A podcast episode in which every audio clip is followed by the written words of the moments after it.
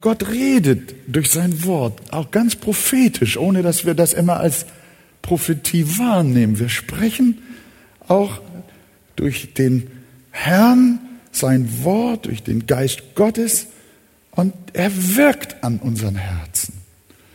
Und ich wünsche das natürlich nicht nur unseren Gästen heute, die wir schon willkommen geheißen haben, sondern ich wünsche das uns allen, dass während wir das Wort äh, lesen und auch betrachten, dass die Kraft Gottes zu uns kommt in wunderbarer und vielfältiger Weise, besonders in errettender Weise. Lasst uns doch aufstehen und Johannes 10, Vers 19 bis 41 miteinander lesen. Da entstand wiederum eine Spaltung unter den Juden um dieser Worte willen. Und viele von ihnen sagten, er hat einen Dämon und ist von Sinnen. Weshalb hört ihr auf ihn? Andere sagten, das sind nicht die Worte eines Besessenen. Kann denn ein Dämon blinde Augen auftun? Es fand aber in Jerusalem das Fest der Tempelweihe statt und es war Winter. Und Jesus ging im Tempel in der Halle Salomos umher. Da umringten ihn die Juden und euch gesagt und ihr glaubt nicht. Die Werke, die ich tue im Namen meines Vaters, diese geben Zeugnis von mir, aber ihr glaubt nicht, denn ihr seid nicht von meinen Schafen. Wie ich euch gesagt habe, meine Schafe hören meine Stimme und ich kenne sie und sie folgen mir nach und ich gebe ihnen ewiges Leben und sie werden in Ewigkeit nicht verloren gehen und niemand wird sie aus meiner Hand reißen. Mein Vater, der sie mir gegeben hat, ist größer als alle und niemand kann sie aus der Hand meines Vaters reißen und ich und der Vater sind eins. Da hoben die Juden wiederum Steine auf, um ihn zu steinigen. Jesus antwortete ihnen, viele gute Werke habe ich euch gezeigt von meinem Vater. Um welches dieser Werke willen wollt ihr mich steinigen? Die Juden antworteten ihm und sprachen, nicht wegen eines guten Werkes wollen wir dich steinigen, sondern wegen Gotteslästerung. Und zwar, weil du, der du ein Mensch bist, dich selbst zu Gott machst. Jesus antwortete ihnen, steht nicht in eurem Gesetz geschrieben, ich habe gesagt, ihr seid Götter. Wenn es diejenigen Götter nennt, an die das Wort Gottes erging und die Schrift kann doch nicht aufgehoben werden, wieso sagt ihr, dann zu dem, den der Vater geheiligt und in die Welt gesandt hat, du lästerst, weil ich gesagt habe, ich bin Gottes Sohn. Wenn ich nicht die Werke meines Vaters tue, so glaubt mir nicht. Tue ich sie aber, so glaubt. Wenn ihr auch mir nicht glaubt, dann glaubt doch den Werken, damit ihr erkennt und glaubt, dass der Vater in mir ist und ich in ihm. Da suchten sie wiederum, ihn zu ergreifen aber er entging ihren Händen. Und er zog wieder jenseits des Jordan an den Ort, wo Johannes zuerst getauft hatte und blieb dort. Und viele kamen zu ihm und sprachen, Johannes hat zwar kein Zeichen getan, aber alles, was Johannes von diesem gesagt hat, ist wahr. Und es glaubten dort viele an ihn. Amen. Ich gehe davon aus, dass ihr doch das gelesen habt und so ist das nicht neu für euch. In dem Abschnitt davor, da hat ja unser Herr uns zwei seiner herrlichen Ich bin Worte vorgestellt. Könnt ihr euch noch erinnern? Das eine hieß Ich bin der gute Hirte und das zweite war Ich bin die Tür. Wir haben uns darüber so sehr gefreut, dass das Himmelreich nicht von geschlossenen Mauern umgeben ist, wie eine Burg ohne Tür und Tor, sondern es gibt eine Tür ins Himmelreich und diese Tür heißt Jesus. Wenn jemand durch mich hineingeht, wird er gerettet werden und wird ein- und ausgehen und Weide finden. Wir haben, letzten Sonntag haben wir hier ja auch nach dem Abend mal für Kranke gebetet und ich kam auf einen Mann zu Ich hoffe, dass er auch heute hier in unserer Mitte ist. Äh, ich habe ihn noch nicht entdeckt, aber vielleicht treffen wir uns nach dem Gottesdienst nochmal. Ich möchte nämlich wissen, wie es mit ihm weitergegangen ist. Es war, wir beteten mit den Kranken und ich äh, kam zu ihm. Ich sagte, was für eine Krankheit hast du? Ich möchte dafür dann auch beten. Er sagt, ich bin nicht krank. Ich sage, ja, warum bist du ja nach vorne gekommen? Ja, ich möchte heute durch die Tür gehen, hat er gesagt. Ich hoffe, er hat es getan. Und äh, wir hoffen, dass manch einer durch die Tür letzten Sonntag gegangen ist. Und dass auch heute Menschen durch die Tür gehen.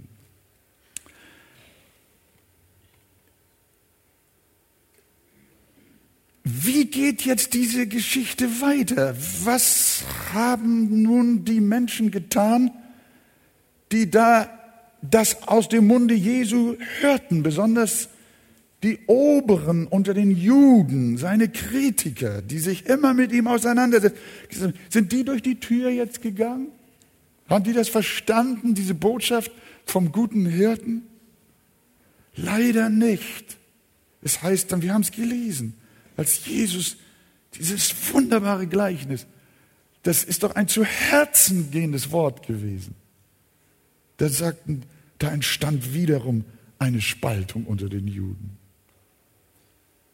Auch diese Botschaft haben sie nicht verstanden. Sie haben wieder gesagt, er hat einen Dämon. Andere sagen, nein, das kann nicht angehen. Wenn einer besessen ist, dann kann er doch nicht der blinden Augen öffnen, wie er das gerade zuvor getan hat. Jesus konnte den Menschen sagen, was er wollte, so deutlich machen, ihn so äh, stark ihnen das alles erklären, seine Werke ihnen offenbaren, aber er kam nicht an sie heran. Bevor wir da weitergehen, hat Johannes jetzt eine kleine Orts- und Zeitbeschreibung eingefügt. Er berichtet, dass diese Gespräche über den guten Hirten zur Zeit des Festes der Tempelweihe stattgefunden haben. Habt ihr das noch gelesen? Könnt ihr euch erinnern, als wir das gelesen haben? Also diese Sache mit dem guten Hirten und ich bin die Tür und so weiter. Das fand zu dem Fest der sogenannten Tempelweihe statt. Dieses Fest ist kein alttestamentlich biblisches Fest. Es geht auf die 400-jährige Periode zurück, die zwischen dem Ende des Alten Testamentes und der Geburt Jesu äh, gewesen ist. Äh, das waren 400 Jahre wo es kein Propheten mehr in Israel gab, der das Wort des Herrn wie zuvor gesprochen hat. Und die Zeit des Neuen Testamentes mit Jesus war auch noch nicht angebrochen. Und in diesem, in diesem 400-jährigen Vakuum kann man sagen, da ist in diesem 400-jährigen Zeitraum des göttlichen Schweigens, da geschah etwas ganz, ganz Schreckliches. Das war im Jahr 170 vor Christus.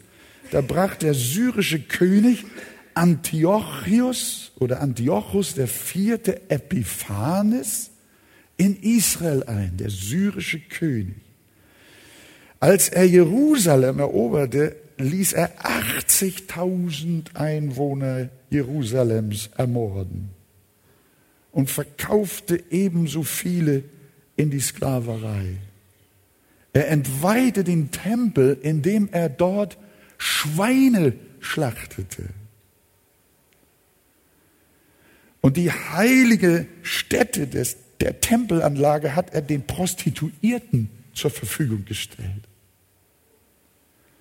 Der syrische Eroberer hasste so sehr die Juden, dass keiner von ihnen eine Kopie des Gesetzes, der Tora oder auch des gesamten Alten Testamentes haben durfte. Wenn doch eines davon in ihren Häusern gefunden wurde, mussten sie das mit ihrem Leben bezahlen. Und weil die Beschneidung ein Zeichen der Juden war, hat der neue Machthaber ihnen das verboten. Und wenn eine jüdische Mutter dabei erwischt wurde oder ihr nachgewiesen wurde, dass sie doch ihr Kind, ihr Söhnchen beschnitten ließ, dann wurde sie mitsamt ihren Kindern gekreuzigt. Das war eine grausame Zeit. Aber dann, so erzählt uns die Geschichte, dann erweckte Gott einen alten jüdischen Priester. Der hieß nicht Matthias, sondern der hieß Matthias. Und der organisierte dann einen Aufstand und begann einen Guerillakrieg gegen den Epiphanes, gegen den Antiochos, den vierten, den Syrerkönig. Man nennt dieses den sogenannten Makkabäeraufstand. Und durch diesen Aufstand wurde Israel damals von der Tyrannei des Syrers befreit. Und am 25. des Monats Kislev im Jahr 164 vor Christus wurde dann auch der Tempel wieder frei und Israel und ganz Jerusalem freute sich, dass sie den Tempel wieder zurückbekamen und sie weihten den Tempel Gottes wieder neu dem Herrn. Und deswegen das Fest der Tempelweihe. Johannes sagt, es war am Fest der Tempelweihe an dem jährlich in jüdischen Häusern Lampen und Kerzen angezündet wurden. Dieses Fest gibt es bis heute in Israel. Es ist, wie gesagt, kein biblisches Fest.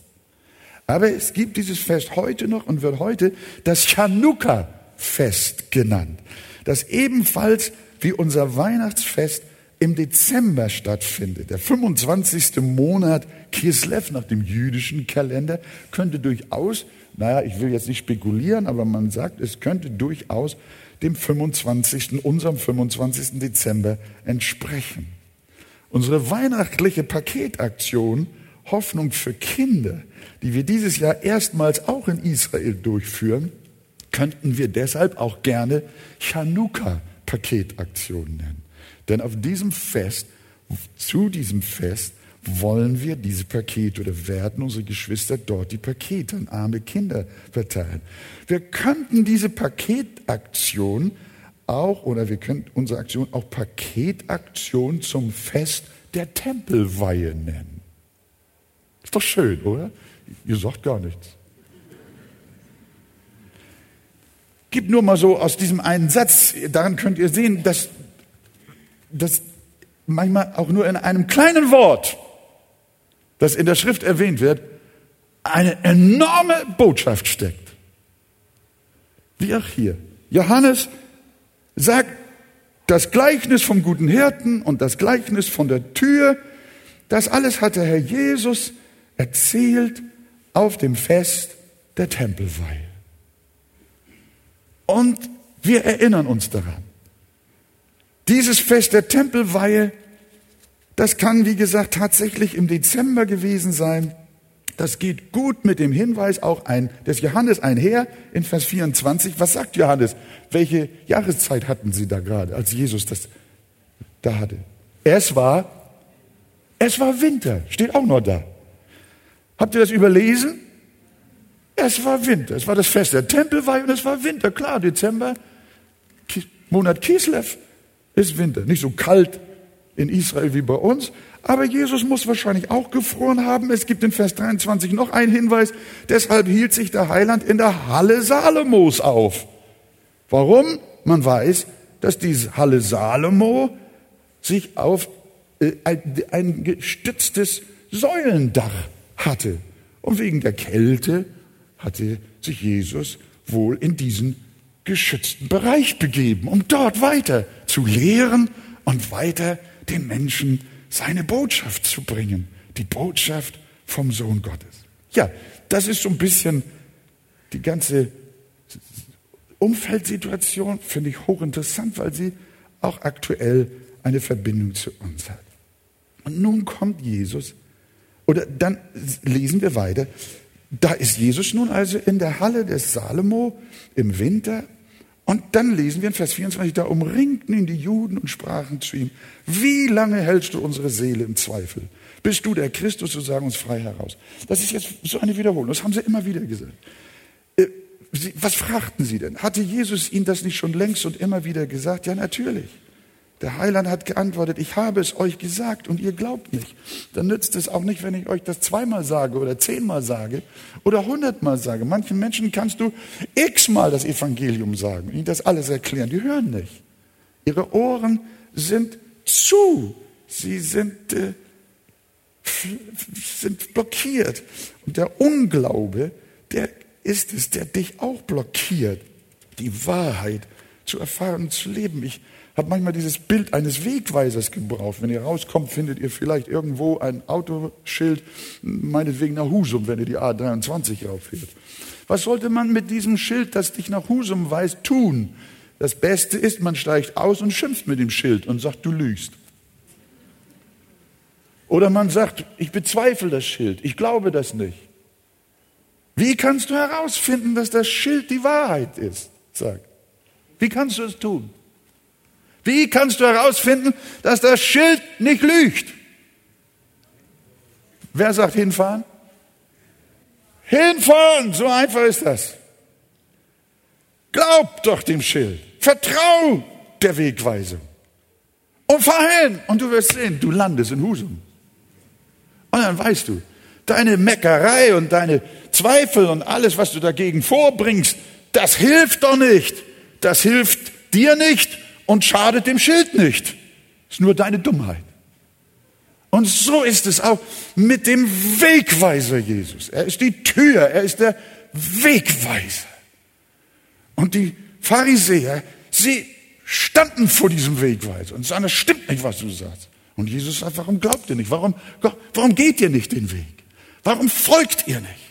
Wenn ihr glauben würdet, dann würdet ihr zum Ziel kommen. Dann würdet ihr das herausfinden.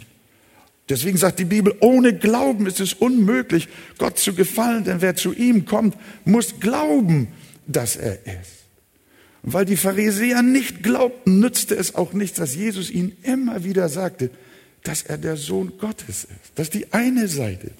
Er sagt den Menschen, und das sagte auch uns, es sagte dir, mein Freund, wenn du nicht glaubst, dann wirst du niemals wissen, ob Jesus Christus der Messias ist. Du wirst es nie herausfinden mit deiner Kritisiererei und Besserwisserei. Du musst den Weg gehen, du musst glauben. Glauben ist eine Pflicht. Glaube ist deine Verantwortung. Und Unglaube ist Sünde. Und Jesus sagt, ihr glaubt nicht. Und dann kann ich euch das x-mal sagen, dass ich der Sohn Gottes bin und der Heiland der Welt. Wenn ihr nicht glaubt, werdet ihr die Wahrheit nie erfahren. Unglaube blockiert die Erkenntnis. Unglaube blockiert die Erfahrung und die Wahrheit. Aber nun, liebe Geschwister, möchte ich weiter in den Text reingehen, so wie Jesus ihn auch hier gebracht hat, wie Johannes ihn aufgezeichnet hat. Äh, das geht jetzt weiter. Die, das Glaube einerseits unsere Verantwortung, unsere Pflicht ist. Das ist die eine Seite der Medaille. Darauf hat Jesus gerade ihnen deutlich Antwort gegeben. Aber jetzt dreht Jesus die Münze auf die andere Seite und erklärt ihnen den tieferen Grund, warum sie, warum sie nicht glaubten. In Vers 26, ihr habt es gelesen. Da heißt es, ihr glaubt nicht, denn ihr seid nicht von meinen Schafen. Mit anderen Worten, der Grund, warum ihr nicht glaubt, liegt schlicht darin, dass ihr nicht dazugehört. Herr, was sagst du da? Ihr glaubt nicht, denn ihr seid nicht von meinen Schafen. Ihr gehört nicht dazu. Es gibt Menschen, die einfach nicht dazugehören. die Gott sich selbst und ihrer Sünde überlässt. Paulus schreibt in Römer 1, es sind Menschen, die Gott dahingegeben hat. Ihr wisst, es ist eine schwierige Frage. Warum haben Millionen von Menschen auf der ganzen Welt das Evangelium nicht gehört? Seit Jahrhunderten, seit Jahrtausenden nicht, bis heute nicht. Und Paulus sagt, sie haben keine Hoffnung in dieser Welt. Sie gehen verloren. Ohne Christus. Schuldig sind sie. Denn sie haben an der Schöpfung erkennen können, dass ein Herr ist, sagt uns Römer 1. Aber Gott gibt sie dahin. Er gibt ihnen nicht das Evangelium, um aus dieser Schwierigkeit herauszukommen, fangen dann einige an zu spekulieren und sagen, ja, das kann Gott nicht tun. Deswegen muss es eine zweite Chance geben. Und dann geraten sie in die Falle der Allversöhnung. Nee, lassen wir das doch stehen. Jesus sagt zu den Menschen, die ihm gegenüberstehen, ihr gehört nicht dazu. Ihr seid nicht von meinen Schafen.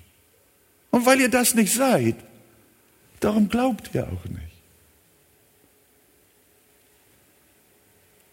Aber dann gibt es welche, die der Vater dem Sohn gegeben hat. Manche hat Gott dahin gegeben. Er ist nicht ungerecht. Er handelt nach ihrer Sünde. Er hätte mit uns allen so handeln müssen. Gott ist ein gerechter Gott. Er gibt Menschen dahin. Aber dann gibt es welche, die der Vater dem Sohn gegeben hat, seine Schafe zu sein. Wörtlich sagt Jesus in Vers 29, mein, im selben paar Verse weiter unten, mein Vater, der sie mir gegeben hat. Was ist das denn? Mein Vater, der sie mir gegeben hat. In Johannes 6 haben wir gehabt, ich weiß nicht, ob wir da, ich glaube, Andi hat darüber gesprochen, Vers 37. Alles, was mir mein Vater gibt, das kommt zu mir. Also was mir mein Vater gibt, alle, alles, was mir mein Vater gibt, das kommt zu mir. Und wer zu mir kommt, den werde ich nicht hinaus. Wenn einer zu Christus kommt, wenn du zu Christus heute kommst, dann ist hintergründig etwas passiert. Du bist eine Seele, die der Vater vor ewigen Zeiten einmal dem Sohn gegeben hat, sein Schaf zu sein. Und dann kommt ein Tag in deinem Leben, da kommst du zu Jesus und du wirst nicht hinausgestoßen. Wenn du heute zu Jesus kommst, hast du hier die Sicherheit. Du wirst nicht hinausgestoßen. Warum nicht? Weil dein Kommen ein Zeichen dafür ist, dass du einer bist, den der Vater seinem Sohn einmal gegeben hat. Sonst würdest du gar nicht kommen. Das ist das, was unser Herr uns hier erklärt. Nur die, die der Vater dem Sohn gegeben hat, sind also seine Schafe. Und das war bei den Pharisäern nicht der Fall. Er sagt, ihr seid nicht von meinen Schafen. Oder wie er es auch in Johannes 8 schon sagt, in Vers 47, ihr seid nicht aus Gott. Manchmal wird gefragt, für wen Christus gestorben sei. Lass doch den Heiland mal selber antworten. Hat er ja in diesem Kapitel mehrfach gesagt. Was hat er gesagt? Ich lasse mein Leben. Für wen? Ich lasse mein Leben für die Schafe. Ist das deutlich? Doch, das ist, das ist deutlich. Und wer sind seine Schafe? Das sind die, die ihm der Vater gegeben hat und dazugehören. Aber dazu gehörten die Pharisäer nicht. Ich kann verstehen, nachher lesen wir wieder, dass sie Steine aufgehoben haben. Diese, diese, diese Inhalte, die Jesus und auch die Heilige Schrift und auch Paulus und so vermittelt, die, die bringt manchmal die Weißglut von Menschen. in sie hinein. Das riecht sie auf. Und jetzt macht Jesus, manchmal wird gesagt, solche Sachen soll man den Ungläubigen nicht sagen. Jesus sagt es den Pharisäern, er sagt es in der vollen Öffentlichkeit. Und diese Wahrheiten sind auch nicht irgendwo auf einer extra Geheimseite der Bibel geschrieben, denen man Ungläubigen nicht geben soll. Das steht mitten in Gottes Wort und die Bibel ist für alle da zum Lesen. Und er schämt sich, was ich geredet habe im Verborgenen, das verkündigt auf den Dächern. Jesus verkündigt diese Geheimnis von der wunderbaren Gnadenerwählung in solcher Freimut. Na klar, die sind natürlich aufgebracht und dann fliegen die Steine. Also sind noch nicht geflogen, aber sie hatten sie in der Hand. Aber ihr wisst, wo es hingeführt hat. Und, und das ist es. So Erweckungsprediger, äh, die auch in besonderer Zeit, Väter der Christenheit, die auch an diese wunderbare Erwählungslehre geglaubt haben, die haben das aus dem einfachen Grunde auch gepredigt, weil diese Wahrheit die Menschen äh, aller ihrer eigenen Sicherheit beraubt hat. Das ist interessant. Wenn Jesus gesagt hätte zu den Pharisäern und zu den Juden, die nicht glaubten, ihr glaubt nicht, obwohl ihr es könntet, dann wäre das ja nicht so schlimm gewesen. Das hätte sie nicht so provoziert. Aber seine Botschaft war, ihr glaubt nicht, weil ihr nicht von meinen Schafen seid. Im Klartext, ihr könnt gar nicht glauben. Und das haben Erweckungsprediger, die an die herrliche Erwählungslehre geglaubt haben, in früheren Zeiten in großer Freimut auf Evangelisationsveranstaltungen gepredigt. Warum? Weil das manche Hörer schon ziemlich unruhig gemacht hat und auch hilflos. Als sie hörten, dass sie ihr ewiges Heil nicht selbst in der Hand haben, fingen manche an zu zittern und zu Gott zu schreien, sich ihrer zu erbarmen. Von Jonathan Edwards wissen wir, dass unter der Predigt die Menschen in Bänken zusammengebrochen sind. Warum? Weil ihnen der Boden ihrer eigenen Selbstsicherheit und der Autonomie und Selbstbestimmung unter den Füßen weggezogen wird. Und das ist nötig, um überhaupt begreifen zu können, was die Gnade Gottes beinhaltet. Die Botschaft Jesu und seine Zuhörer ist also eine zweifache. Ihr seid erstens, sagt Jesus, verantwortlich zu glauben. Er spricht sie schuldig. Und zweitens sagt er, bildet euch nicht ein, dass das in eurer eigenen Hand liegt. Das ist die Schwierigkeit.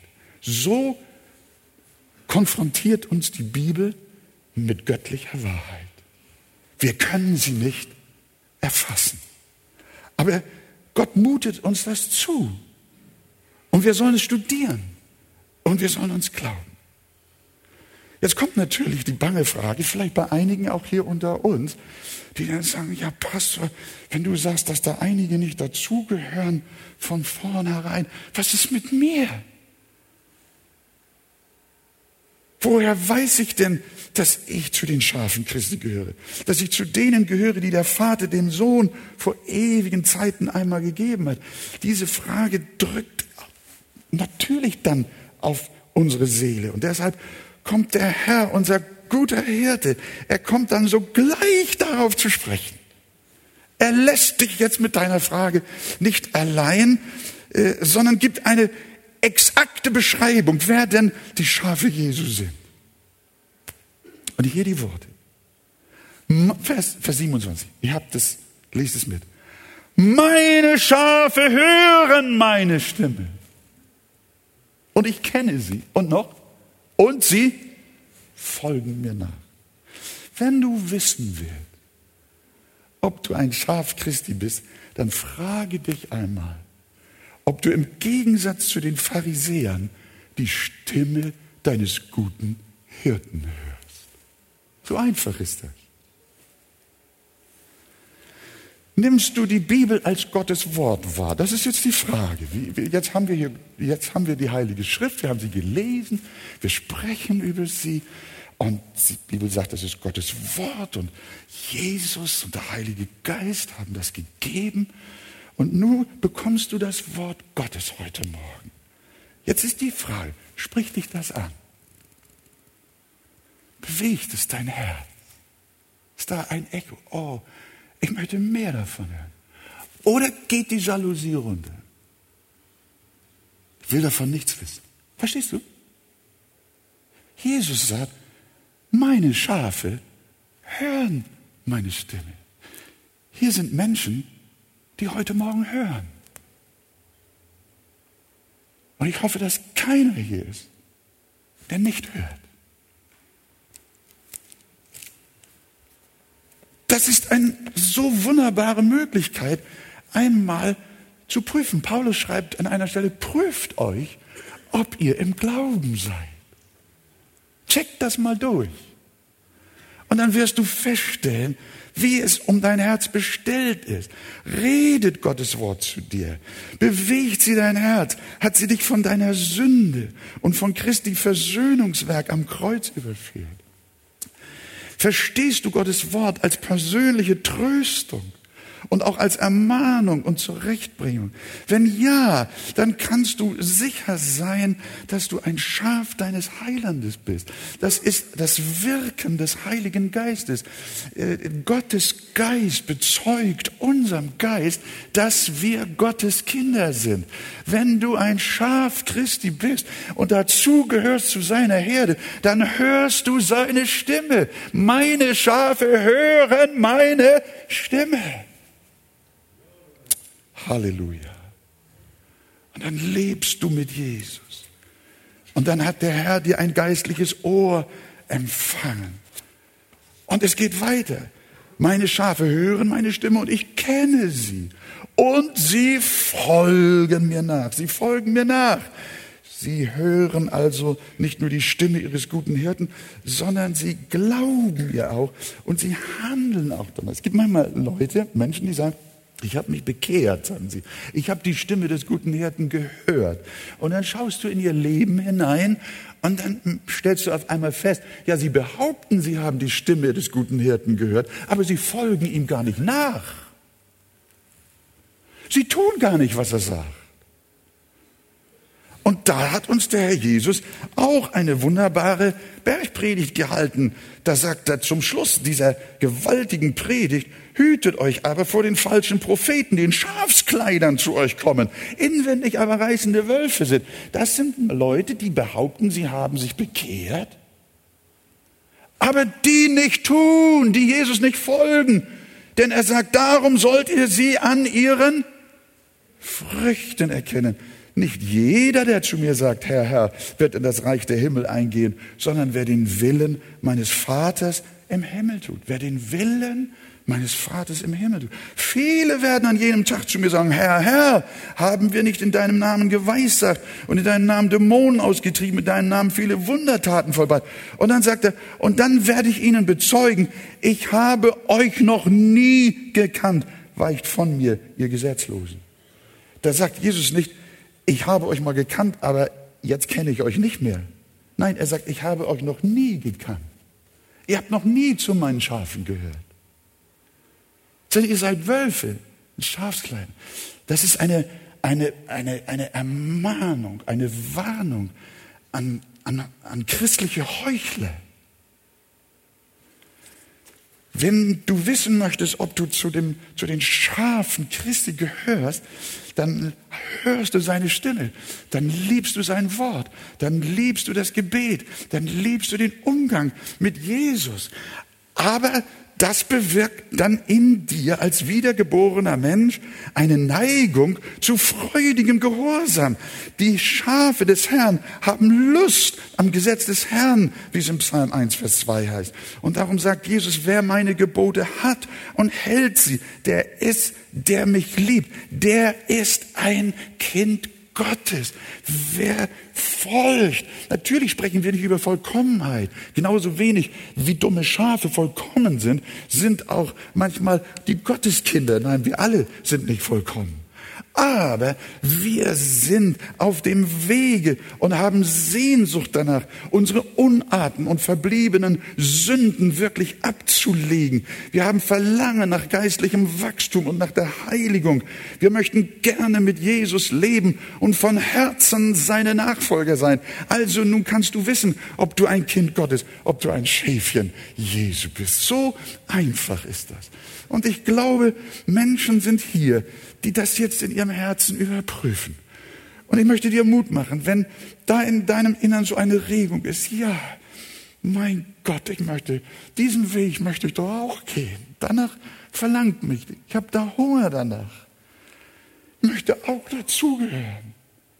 Zu, den, zu der Schafherde des Heilands. Du, dann, dann ist das schon so, so ein Ruf Gottes, ein Ruf der Gnade. Und du kommst heute Morgen. Und du gehörst zu Jesus. Jetzt kommt eine, ich muss, ist es schon elf? Und was ist denn? Nee. Mensch, mich, mich langweilt meine eigene Predigt ja nicht. Oh nee, aber das muss ich noch, muss ich noch zu Ende machen. Darf ich das noch? Ich, ich versuche sehr schnell, weil das, jetzt kommt nämlich das Schönste. Jetzt kommt, das, jetzt, kommt eine, jetzt kommt eine vierfache Versicherung für die, die die Schafe Jesu sind. Vers 28. Ich gebe ihnen das ewige Leben. Halleluja. Und sie werden in Ewigkeit nicht verloren gehen. Denk einmal über diesen Satz nach. Sprecht diesen Satz mal aus. Ich gebe ihnen das ewige Leben. Sag mal, ich gebe ihnen das ewige Leben. Wie lange dauert ewiges Leben? Ja? Gibt es auch ein aufhörendes ewiges Leben? Na, was sagt Jesus da? Meinen Schafen gebe ich ein Leben, das niemals aufhört. Halleluja. Was für ein Wort. Ich saß zu Hause, auch als ich mit meiner Frau über diese herrlichen Texte nachgedacht und gesprochen habe. Gertrud, ich sage, stell dir mal vor, der Heiland gesagt, ich gebe ihnen das ewige Leben. Bleib mir weg mit deinem Lottogewinn. Das ist ein Elend. Mir ist das Los gefallen auf Lieblichste, denn der Herr sagt, ich gebe ihnen das ewige Leben. Ja, das sagt aber jemand, man kann aber das ewige Leben auch verlieren. Du hör mal, das ist ja ein Widerspruch in sich selber. Wenn du, wenn du ewiges Leben hast, wie kann man ewiges Leben wieder verlieren?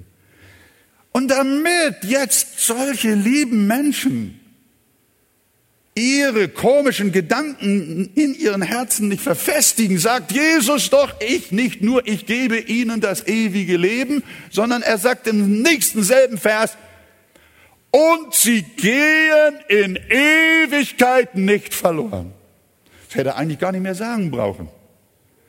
Hätte schon gereicht, wenn er gesagt hätte, ich gebe ihnen ewiges Leben. Aber Jesus kennt uns ja. Er sagt nicht nur, ich gebe ihnen ewiges Leben, sondern er sagt, und sie gehen in Ewigkeit nicht verloren.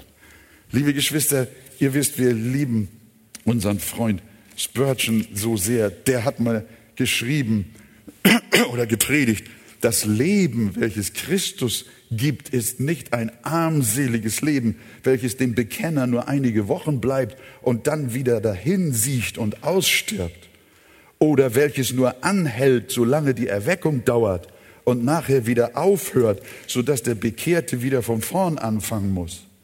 So ist wohl das religiöse, so ist wohl das religiöse Leben, welches vom Menschen erregt worden ist. Aber so ist es nicht mit dem Leben, das von Gott kommt.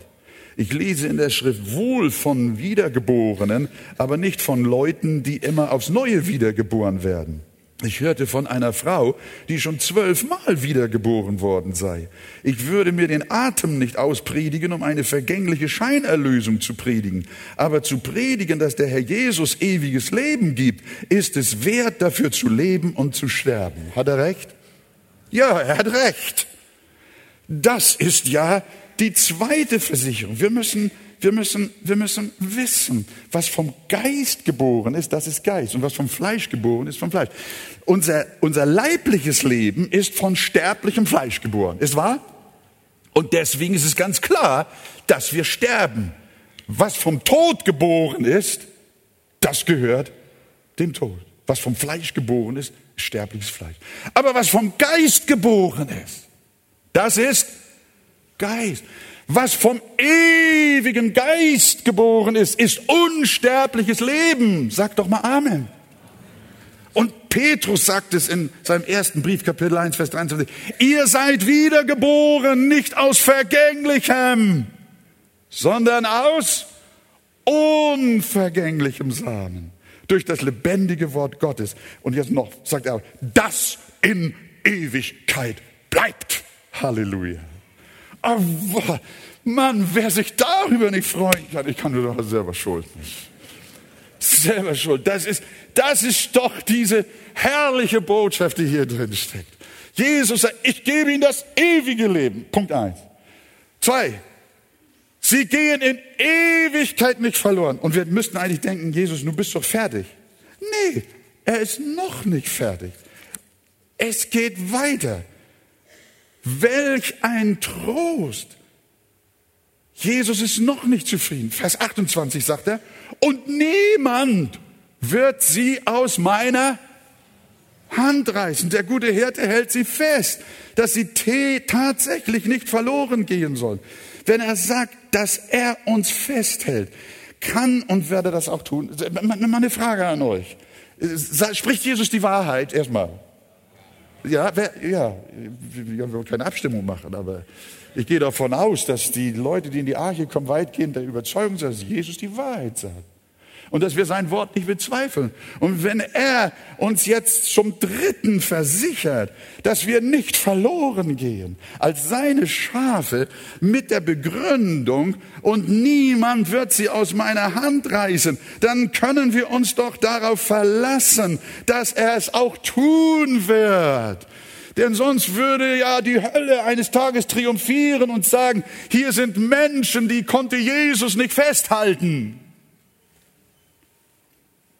Aber Jesus hat gesagt, ich halte euch fest. Niemand, er wird sein Eigentum, das er mit seinem eigenen teuren Blut erkauft hat, niemals preisgeben, sondern er wird sie bis ans Ende bewahren. darum schreibt Paulus, der, welcher in euch ein gutes Werk angefangen hat, der wird es auch vollenden bis auf den Tag Jesu Christi. Jetzt würden wir sagen, Herr, nun haben wir es verstanden. Aber Jesus möchte die ganze Sache noch vertiefen. Und dann sagt er weiter, ihm ist das noch nicht genug. Er will uns vierfach versichern, bis dass wir bis in alle Ewigkeit sicher und versiegelt sind und Gewissheit und Sicherheit unseres Heils haben. Darum erinnert uns nicht nur an seine Hand, aus der uns niemand herausreißen kann, sondern er fährt fort, indem er sagt, und niemand kann sie aus der Hand meines Vaters reißen. Auch das noch. Mann. Wollen wir jetzt Jesus glauben? Ja, natürlich. Niemand kann sie aus der Hand Jesu reißen, aber noch mehr. Niemand kann sie aus der Hand meines Vaters. Und Vers 30, was, hat, was steht in Vers 30? Was steht in Vers 30? Habt ihr es? Ich sag euch, was da steht. Ich und der Vater sind oh, gewaltig. Da sagt Jesus, nun schaut mal. Christian, Markus, oh, ihr beide glaubt ja, dass ihr durch eure eigene Kraft euer Heil erhaltet, nicht wahr? Nein, das tun sie nicht, nicht wahr? Wo ist, wo, wo, wo ist ein sorgenvolles Gotteskind? Hoffentlich werde ich auch selig. Dann möchte ich dir gerade zurufen, Jesus sagt dir heute Morgen, ich und der Vater sind eins. In welcher Angelegenheit denn? In der Angelegenheit, deine Seele zu bewahren. In der Angelegenheit, dich in seiner und ihren Händen zu halten. Sag mal laut. ich und der Vater sind eins. Ich und der Vater sind eins. Halleluja, preis den Herrn. Ich weiß, ihr Lieben, äh, dass manchmal natürlich die Argumente kommen und sagen, ja, wir haben doch Menschen gehabt, die gingen doch mit Jesus und sie sind dann Wege der Welt gegangen. Der Herr sie doch nicht festgehalten? Haben sie sich nicht selber aus der Hand des Herrn gerissen? Das ist immer diese Frage. Haben sie das nicht selber gemacht und lässt Gott sie dann nicht auch in ihrem Willen einfach los? Ich finde diesen Gedanken schrecklich, versteht ihr? Ich finde es furchtbar. Stellt euch mal einen Vater vor, der hat ein kleines Kind an seiner Hand, einen dickköpfigen Bengel, und der sieht auf der anderen Seite einen Spielzeugladen und will über die todesgefährliche Straße einfach abhauen. Und der Vater sagt, nein, bleib hier. Und der reist und quengelt und macht und tut und will über die Straße. Und der Vater sagt dann zu ihm, du Junge, weißt du, du, du, du hast ja deinen eigenen Willen und du bist ja groß genug und du hast ja deine eigene Entscheidung und so weiter. Und weißt du was, äh, wenn du willst, dann äh, mach, was du willst. Und dann guckt er zu, wie der Junge über die Straße läuft und unter die Räder kommt. Könnt ihr euch solchen Vater vorstellen? Nein. Nein, das ist, das ist kein Vater. Das macht ja nicht mein irdischer Vater. Sondern ein verantwortungsbewusster Vater, der wird alle Kraft, die in seiner Hand und in seinen Muskeln liegt, wird er benutzen, um das ungezogene und ungehorsame Kind festzuhalten und es vor dem ewigen, sage ich jetzt, ewigen Tode zu bewahren. Er hat sich selber dafür, dafür verbürgt. Sagt ihr Amen? Du sagst, ja, aber was ist mit denen, die weggegangen sind? Ich sag dir eins. Wenn sie zu den Schafen Christi gehört haben, werden sie wieder, werden sie wiederkommen. Sie werden wiederkommen. Sie haben einen Widerhaken in ihrer Brust. Da ist ein Ziehen des Heiligen Geistes. Die, die nie dazu gehört haben, aber die, die bezeugt haben, Jesus ist mein Herr. Mir sind meine Sünden vergeben die dem Heiland gefolgt sind, die ihn geliebt haben und die dann auf Abwege geraten sind. Ich sage euch, sie werden wieder nach Hause kommen. Sagt doch Amen. Wie das verlorene Schaf. Wie viel hatte der Herr? 99. Hat er eins gelassen? Nein, er ist dem einen nachgegangen. Und wir werden sie wiedersehen spätestens droben in der Herrlichkeit des Himmels. Wir hoffen, wir werden sie schon hier wiedersehen in der Versammlung der Heiligen. Sagt doch Amen, ihr Lieben. Oh, Jesus spricht so wunderbar zu uns. Und wir sollten das von ganzem Herzen für uns annehmen, als Trost. Nein, niemand kann sich selbst aus der Hand Gottes reißen. Nein, warum nicht? Eigentlich müsste man sagen, noch eine fünfte Versicherung. Was sagt Jesus nämlich noch? Da ist noch was. Er sagt, denn der Vater ist größer als alle. Habt ihr es gesehen? Das heißt mit anderen Worten selbst, erstens steht das gar nicht da, dass Jesus sagt, es sei denn, jemand reißt sich selbst aus der Hand des Vaters. Nee, das steht überhaupt nicht da. Sondern Jesus sagt, der Vater ist größer als alle, auch als du. Mein Vater, der sie mir gegeben hat, ist größer als alle. Darum können wir uns sicher sein, liebe Gemeinde, liebe Freunde, lieber Mensch, der du heute den Ruf deines Heilandes vernimmst. Wenn die Schafe Jesu Christi tödliche Dummheiten begehen wollen, wird es der himmlische Vater nicht zulassen, dass sie sich aus seiner Hand reißen. Nein, er wird sie viel mehr mit seiner allmächtigen Hand festhalten und sie vor dem Untergang bewahren. Freunde, gerade darin liegt doch unsere Hoffnung. Hör mal, wenn ich am Abgrund bin und da ist ein Vater, ein starker Heiland, ein starker Mann, äh, der mich vor dem Abgrund rettet. Was würdet ihr, was würdet ihr vorziehen, wenn er sagt, halte du dich ganz fest an mich, damit du nicht abstürzt? Oder würdet ihr es vorziehen zu sagen, hör mal, spar dir deine Kraft, ich halte dich fest. Was würdet ihr vorziehen? Was? Das zweite, ich auch.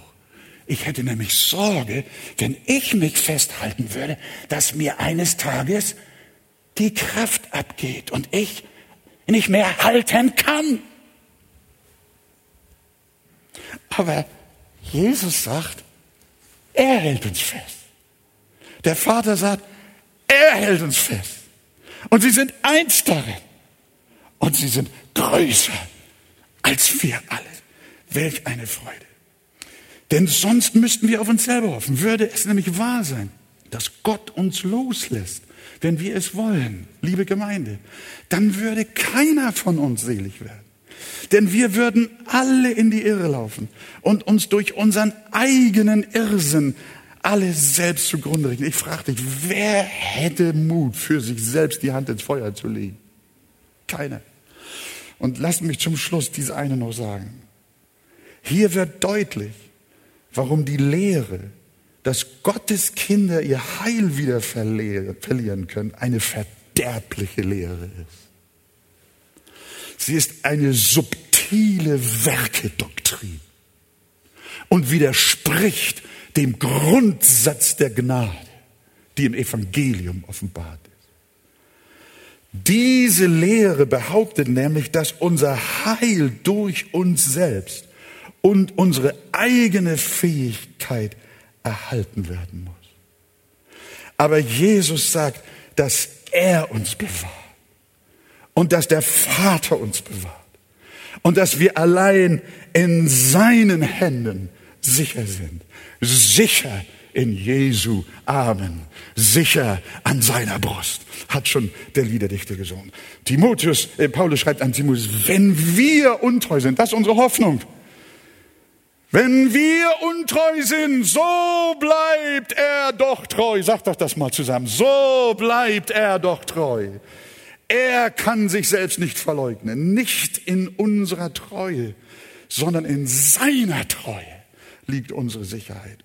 Unser guter Hirte ist unsere ganze Hoffnung. Meine Schafe hören meine Stimme und ich kenne sie und sie folgen mir nach und ich gebe ihnen ewiges Leben und sie werden in Ewigkeit nicht verloren gehen und niemand wird sie aus meiner Hand reißen. Mein Vater, der sie mir gegeben hat, ist größer als alle und niemand kann sie aus der Hand meines Vaters reißen. Ich und der Vater sind eins. Das müssen wir auswendig lernen damit es uns hilft jeden Tag. Und als er das gesagt hatte, da hoben sie Steine auf. Wollen wir das auch tun? Nein, wir tun das nicht. Wir sagen, Herr, dein Wort ist die Wahrheit.